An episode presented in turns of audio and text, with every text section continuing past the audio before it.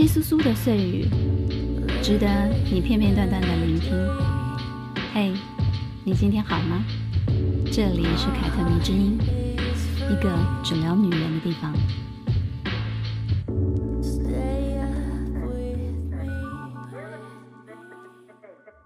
嘿，大家好，我是凯特王，欢迎收听凯特迷之音。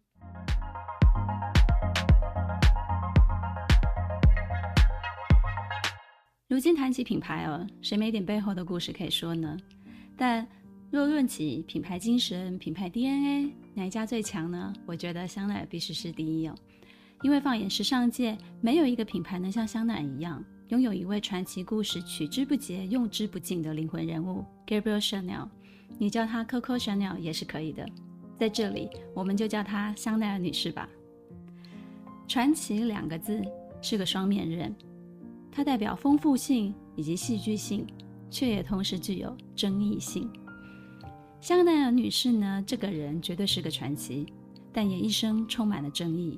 比如成名了之后呢，香奈儿女士就不断地对外更改自己的身世，甚至有谣传她把年纪都小报了五岁。原来香奶奶也是会介意年龄的。嗯，香奈儿女士说过一句话，她是这么说的。我的生活不曾取悦于我，所以我创造了自己的生活。这里的关键字“创造”，我觉得有两层意思：一是他对自己的出身很介意，所以不惜杜撰了一些故事；终其一生呢，也一直回避讨论自己的童年；二是他确实很认真地在创造自己想要的生活。在他所处的年代中呢，许多和他一样是孤儿的法国女孩。最好的归宿也不过就是跟着一位有着普通工作的男人结婚，但是咱们香奈儿偏偏不甘于现状，不甘于未来最好的人生只是嫁给一个有着普通工作的男人，过着结婚生子的生活。那没有一手好牌的香奈儿女士是怎么步步为营翻转人生的呢？这也是我读她的故事的时候呢，最感到好奇的事情了。如果你喜欢香奈儿，只是因为她是个名牌。那太可惜了，真的。来，就让我们简单说一下香奈儿女士的出身好了。这个版本呢，算是举世公认的一个版本，你可以在很多的电影传记中看到以及读到。但到底真实性有多少呢？Who cares？一八八三年，一对贫穷的法国未婚夫妇生下了他们的第二个孩子，这个孩子就是香奈儿女士。她的父亲是一个杂货小贩。母亲则在山区的某一个农家工作。六岁的时候呢，他的母亲生病去世了，亲生父亲抛下他以及他的其他的兄弟姐妹离开了。于是呢，香奈儿女士便由她的母亲的姐妹，也就是她的姨妈抚养长大。小时候呢，她待过修道院，在修女学校念书，并在那里学会了缝纫的技术。这门技术呢，后来成为支持她一生的一个技能。在修道院的那段日子，后来也成为香奈儿女士很多创作灵感来源。我想呢，这段童年记忆应该是真的吧？至少我愿意相信那是真的。一八八三年八月十九日是香奈儿女士的生日，她是很多人心中最能代表狮子座的女人之一哦。怎么说呢？比如她是一个事业型的女子，她对名利汲汲营营，但做法却不令人感到庸俗。又比如说呢，她一谈恋爱呢，就从一只骄傲的狮子变成了温驯的小猫。她是她所属年代里的女性先锋，很多观念、很多的品味都走得很前面，有一种王者的风范哦。最近香奈儿也刚推出了一个狮子限定口红，总共有八款，灵感呢就来自于香奈儿女士的星座。除此之外呢，狮子的印记也曾经出现在饰品、珠宝。香水等等很多的地方。香奈儿女士长大了之后呢，就离开了修道院，并带着身上唯一的缝纫技巧，来到了巴黎闯荡生活，正式开启了自己的人生。但是呢，光做裁缝哪能满足她这个狮子女呢？所以呢，即使只会唱两首歌，真的就是两首歌，她也敢去应征咖啡厅的驻唱歌手。每天晚上呢，就去唱唱歌，娱乐娱乐，还可以赚钱。顺便呢就结识了有钱的公子哥。想要收获关注的狮子女啊，头顶上是不能没有一盏 spotlight。这段歌女生涯呢，让香奈儿女士得到了一个新的名字，也就是我们一开始提到的 Coco，也结识了贵族子弟 Eddie Wilson，成为她的知己情人，也就是情妇。后来呢，更是住进了他的庄园，被金屋藏娇了起来。那年，她也才二十出头。不知道为什么，有很多的女人一听到“情妇”两个字，就会开始变成正义魔人。踩了这个他们认为不光彩的身份呢，对香奈儿女士呢任意的非议。我已经不止一次听过有人说啊，香奈儿就是小三情妇的爱牌啊，因为呢设计师本人也就是个小三嘛。但是越是这种人呢，当你送他一个小香包的时候呢，他依然也会觉得啊好香，这心态也是蛮扭曲的，就是了。那我是怎么看待这件事情的呢？如果呢是因为普通的天涯歌女哦。有幸进入了 Belson 的贵族庄园，然后住下来。我想呢，也就是他就会这样子一辈子委身于他了。没有明媒正娶也没有关系啊，因为他的生活已经得到了提升了嘛。哪怕这些生活是男人给的，却也让他们无法再回头去过那个穷苦的日子了。所以呢，这些做了情妇的女人就会开始花心思抓住男人。以确保自己可以一直享有富贵的生活。此时呢，他们的生存手段会渐渐地超越对这个男人的爱，也因为如此呢，让他们经常以为，嗯，这可能大概就是爱吧，或者说呢，必须以爱之名，让自己不会显得那么的难堪。但是，男人是现实的呀，他们既然有这样的能力，自然会不停的更换让自己开心的情人。他们不会因此而钟情于一个人，永远不会。于是呢，香奈儿女士亲眼目睹了上流社会的种种生活形态，以及明白碍于身份，她一辈子都不会有机会成为贵族公子的妻子之后呢，二十六岁的香奈儿女士便决定离开他，并默默打算起自己应该要有点事业的计划。光是这一点的思考方向呢，她就跟旧时代的女性，甚至是跟现代的女性，有着巨大的区别。我常想啊，这就是她自己为自己创造的第一个机会啊。当贵族的情妇固然是很舒服的，但是没有尊严，也没有地位，更何况谁能保障是可以长久下去，不会改变的呢？但是创业、工作很辛苦，不过呢，也许。未来的我会不一样哦，嗯，即使是女性思想开放的二十一世纪，很多女人呢依然以找个有钱的男人结婚为终结自己不必辛苦工作的捷径。但是，一百年前的香奈儿女士为我们示范的却是如何通过男人完成自我实现，并且真正独立于男权的世界，做自己的主人。如果说，一个女人追求嫁给有钱人，做名正言顺的大老婆，最终也不过就是想不用靠自己打拼生活，用这种女人最原始的资本去征服男人，只为锦衣玉食的目的呢？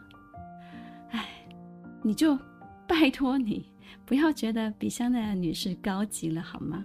嗯，因此呢，我想跟大家说，不要太过于纠结情妇、小三这种标签呢。把看事情的角度稍微扭转一下，放在一个女人如何在所处的年代生存下去，并活出自我。因为你知道的，在那个年代，每个女人都想要找一个长期的饭票。我想香奈儿女士一开始也许也曾经这么想过，但是因为她的出身无法达成她的目的，再加上她亲眼目睹了上流社会的运作模式，渐渐地发现，也许我让自己拥有一份事业。才能赚到钱，才能赢得尊严。从这个部分去延伸，我们聊起香奈儿女士这个人才会有趣，也才能从她身上得到可贵的经验与精神。因为呢，她真的是我读过的名人传记中爱情事业两不误的女性之一了。这么好的一个前辈在为我们做示范，是不是真的就得好好学习啊？离开了标准的庄园之后呢？香奈儿女士依然跟他维持良好的关系。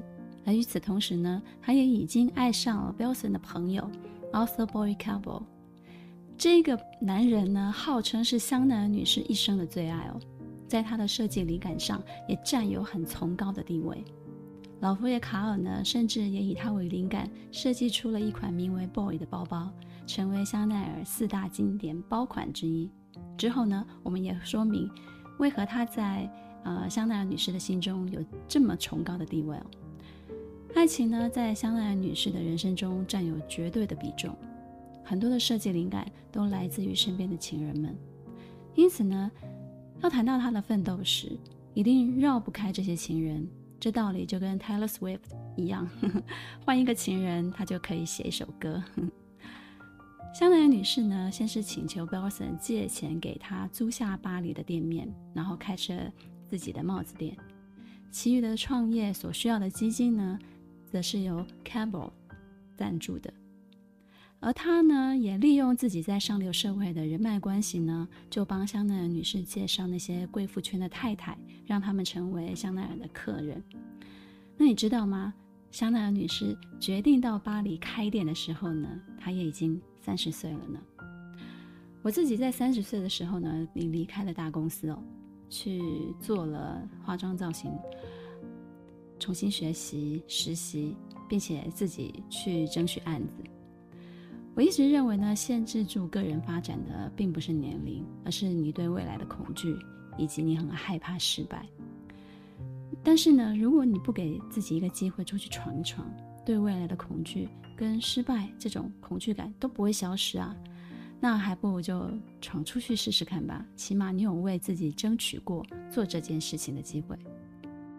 好的，那我们再聊回香奈儿女士好了。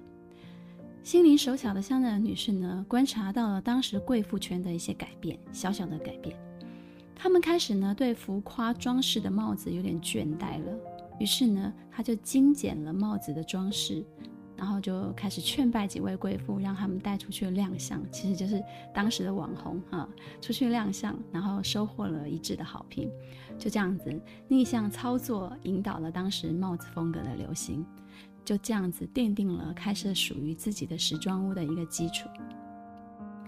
其实我觉得香奈儿女士如果再安于现状一点点，她大可以一直辗转于不同的上流社会圈。然后做某某某的情妇，做某某某的情人，但呢，我觉得她是一个有自知之明的人。既然出身呢，永远无法破除上流社会的阶层壁垒哦，那么我就努力靠事业追赶上他们，帮自己开创一个可能。起码有朝一日呢，我可以跟他们平起平坐。有句话不是这样说的吗？嫁什么豪门，我自己就是豪门。香奈儿女士也总给我这种感觉哦，就像我们一开始提到她所说的话一样，我的生活不曾取悦于我，所以我创造了自己的生活。自己打拼出来的江山哦，还是比较可靠的。所以呢，在她身上，我体会到了在任何时代，有才华的女人，只要下定决心，不依赖男人，拼一点，努力一点，很少有不成功的。这段起家的故事呢，也曾遭受某些女权人士的抨击哦。他们认为香奈儿女士最最追根结底，也不就是靠男人才有了事业啊。我一直觉得这个是一个跳脱当时的社会环境背景而去做的一个比较不客观的论述。为什么呢？因为那个时代啊，多数的资源其实是掌握在男性的手上的，或者是全部的资源其实都是掌握在男性的手上的。女人大部分都是家庭主妇啊，谈不上拥有什么事业工作。如果你想创业，往来的肯定是男性，甚至呢，能提供给你创业经验，并且作为前辈的人，也多数都是男性。既然你不能绕过他们，那么就利用他们吧，借钱、赞助、拉拢人脉，都是要透过这些人。那如果当中有看对眼的，呵 呵顺便谈个恋爱也没有关系啊。恋爱它是要谈的，嗯，到手的资源也是要运用。男人在商界的手段也一直都是如此啊。为什么到女人手上呢，就会被贴上阿里酱不够不够独立的标签？为什么呢？啊、哎，那些帽子、衣服都是香奈儿女士设计的。最关键的东西，她可是完全没有求过谁来帮她做。这种把独立意识像神主牌一样供奉着，然后脑子却硬邦邦的女权主义者，我其实蛮担心的。因为这种感觉就好像，哎，比如说我创了业，然后 A 轮投资者看好我，想投钱进来，但是因为他是个男人，所以为了显示我的独立，嗯，不行，我就拒绝他。所以按照这个逻辑，如果香奈儿女士是个 lesbian，然后她接受某个公爵夫人的赞助，就会变得啊，好棒棒，好独立，这样吗？这个起家故事的重点，不该是她不甘于做男人背后被豢养的情人，想开创属于自己的生活，实现自我。而他个人对时尚具有高度的敏锐，具有前瞻性，有创造力，还敢大胆地抓住趋势，做出改变吗？一个在他所处的年代如此特立独行的女人，依然要被后来的人说她靠男人，我觉得这才是当今社会最可怕的厌女症吧。至于 Cabo 这位情人呢，我觉得他是香奈儿女士品味的启蒙老师，也是她第一位风险投资人。怎么说呢？因为在很多很有钱、有地位的男人的眼中呢，他们仅仅只是把女人当做消遣、娱乐、哦，玩乐作用的。但是他已经跨越了情人的关系呢，成为了一个眼光精准的投资者，也是他生意上的贵人、好朋友。他看好香奈儿女士的才华与能力，愿意拿钱投资她，并帮她引荐给自己的贵圈朋友。至于香奈儿女士她自己呢，也很争气。他用了四年，就自己买下了康朋街三十一号的店面，并且清偿了所有的债务。跟着 Cable 在男人的世界见多识广了之后呢，也打开了香奈儿女士的脑袋跟她的眼界哦。她在几处著名的度假胜地，如杜维埃啊、比亚里兹，都设有自己的时装店。反正哪里有贵妇，她就往哪里去开店，然后专门贩售一些与巴黎同步的时装。以及更便于在海边穿着的一些装束，旅行的经验呢，也让他设计出了经典的条纹衫、针织面料的套装，以及中性的运动风格的设计。后来，第一次世界大战爆发了，越来越多的男人被征召去前线打仗，导致越来越多的女人开始迫于生计，必须走出家庭去赚钱去谋生，社会结构悄然的改变。让女性的地位逐渐的攀升，她们开始意识到，我们应该要有自主的权利了，并且向往更简单、更极简的穿衣风格。于是，香奈儿设计的女性裤装就由此诞生了。香奈儿女士大胆的创新跟果敢哦，让长裤设计终结了女性只穿裙装的时代。如果她当时再稍有迟疑一点，哈不敢去做这件事情。那么，也许香奈儿就不会是有如此鲜明、带着女性独立印记的光环的品牌了。后来，Kay Ball 因车祸意外的死亡了，带给香奈儿女士人生中短暂的黑暗时期。于是呢，她就暗暗的发誓，让全世界的女人都跟扶桑奇的自己一样，穿上黑色。于是呢，就设计了很多小黑裙，哼，好酷哦！因为自己在福桑奇，所以就设计了很多小黑裙。然后呢，更让黑色自此成为香奈儿最著名的颜色之一。你会发现呢，无论是设计的像酒瓶一样的香水，或者是小黑裙、斜纹软呢、条纹衫等等呢，它的创作灵感都相当的离经叛道。至少他们都不是那时候的女人会去思考的一个点了。循规蹈矩的人生也许不会出错，但有可能就此会错过很多精彩的风景，也说不定啊。至于我们很熟悉的双 C 的 logo，也诞生在 c a l b o 过世了不久。很多人说这是 c a l b o 与 Chanel 两个人的 C 所组成的，也有人说这是 Coco Chanel 的名字的两个 C。嗯，不知道你更愿意相信哪一个呢？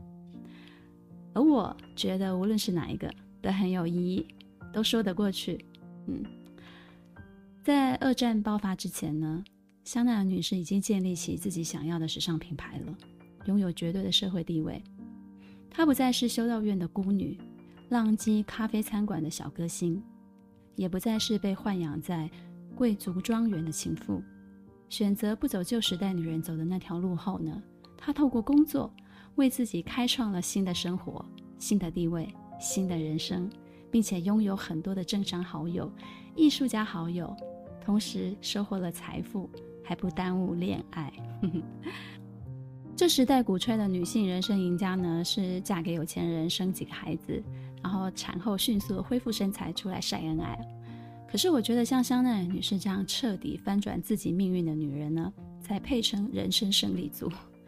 因为与她一样出身的女人有太多太多，都淹没在寻常的日子里了，无声无息地度过他们的一生。二战结束之后呢，七十一岁的香奈儿女士已经失恋，从瑞士回到了巴黎，并且决定呢回到康朋街三十一号重建自己的品牌。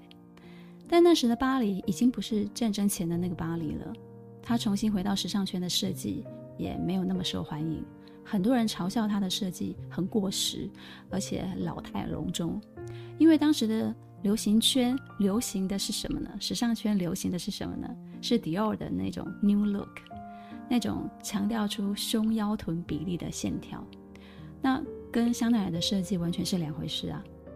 很多人也许不知道，香奈儿著名的二点五五包被设计出来的时候呢，香奈儿女士也已经是七十几岁的老人了。